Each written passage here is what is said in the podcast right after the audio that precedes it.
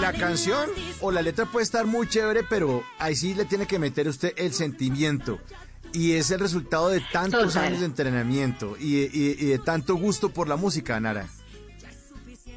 Sí, pues eh, digamos que, que, la canción tenía que ser cantada como con el corazón y muy, muy, muy, eh, de una manera muy pasional, pero siempre, yo siempre he tenido como, eh, como esa, esa parte estricta de que las melodías queden perfectas, que la, que la, mm, la entonación quede en su punto, digamos que cuando ah, estábamos hablando con el productor me decía, pero tienes que cantar más con perrenque y no importa que te desafines. A mí me cuesta un poquito de eso. Entonces como que llegamos a un punto medio y bueno, sale el premio con la interpretación que escuchas. Pero para los ignorantes de la música, o sea, está bien que el cantante en cierto momento se desafine si le mete perrenque, esa no me la sabía. ¿Cómo es eso?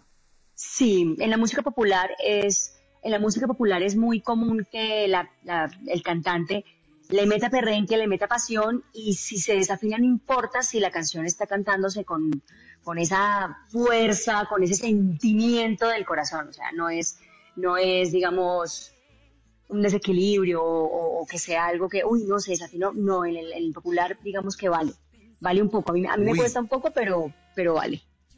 No tenía ni idea de eso. ¿Y, y en solamente en el popular, Nara, o en otros géneros también pasa eso? No, no, no.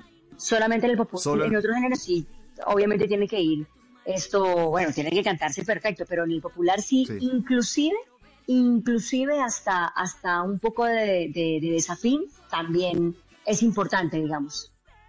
También funciona. También le Sí, es importante, o sea, como que, como que es necesario. Yo no he podido con eso, te quiero confesar, Mauricio, pero porque pues digamos que yo haciendo tantas cosas, jingles y locuciones y todo eso, pues se me, se me dificulta un poco porque pues siempre uno trata de llegar a la perfección con las armonías y con la, las melodías.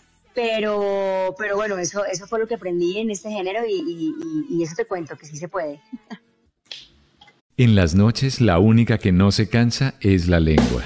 Por eso, de lunes a jueves a las 10 de la noche empieza Bla Bla Blue con invitados de lujo. Hola, soy Marcela Carvajal. Los saluda Julio Alberto Ríos, Julio Profe, el youtuber. Los saluda Ever Vargas. Saluda María Jimena Dulzán. Habla el Negro. Les habla Jaro el trompetero. Les habla Alfredo Gutiérrez. Con buena música, con historias que merecen ser contadas, con expertos en esos temas que desde nuestra casa tanto nos inquietan y con las llamadas de los oyentes que quieran hacer parte de este espacio de Conversaciones para gente despierta. Bla bla blue. De 10 de la noche a 1 de la mañana. Bla bla blue. Porque ahora te escuchamos en la radio.